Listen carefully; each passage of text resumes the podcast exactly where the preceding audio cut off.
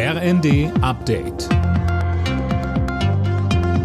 Stündlich neu. Auf den Punkt informiert. Ich bin Daniel Stuckenberg. Guten Tag. Die Masernimpfpflicht in Kitas und Schulen bleibt. Das Bundesverfassungsgericht hat die Klagen mehrerer Eltern dagegen abgewiesen. Damit dürfen Kinder nur in die Kita, wenn sie geimpft sind oder die Masern schon hatten. Bei Schülern geht die Schulpflicht vor, es drohen aber Bußgelder.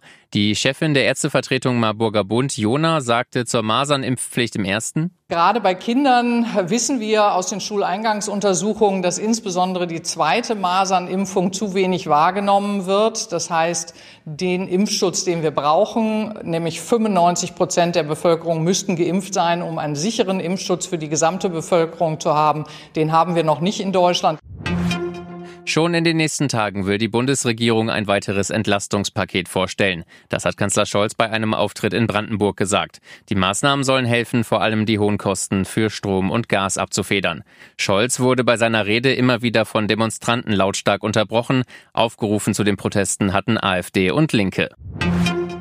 Bundeskanzler Scholz steht nach der Holocaust-Äußerung des Palästinenserpräsidenten Abbas weiter in der Kritik.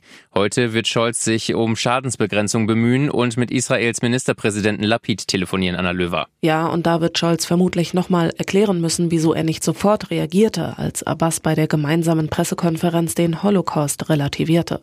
Der Präsident des Zentralrats der Juden, Schuster, sagte in der ARD, eine solche Äußerung unwidersprochen sei skandalös. Der Antisemitismusbeauftragte der Bundesregierung Klein verteidigte Scholz im ersten. Scholz Haltung zu Antisemitismus sei ganz klar. Der Kanzler werde in nächster Zeit noch Gelegenheit haben, sich dazu zu äußern. Die Apfelernte wird in diesem Jahr voraussichtlich richtig gut ausfallen. Ersten Schätzungen zufolge werden mehr als eine Million Tonnen geerntet. Das sind acht Prozent mehr als im langjährigen Durchschnitt. Alle Nachrichten auf rnd.de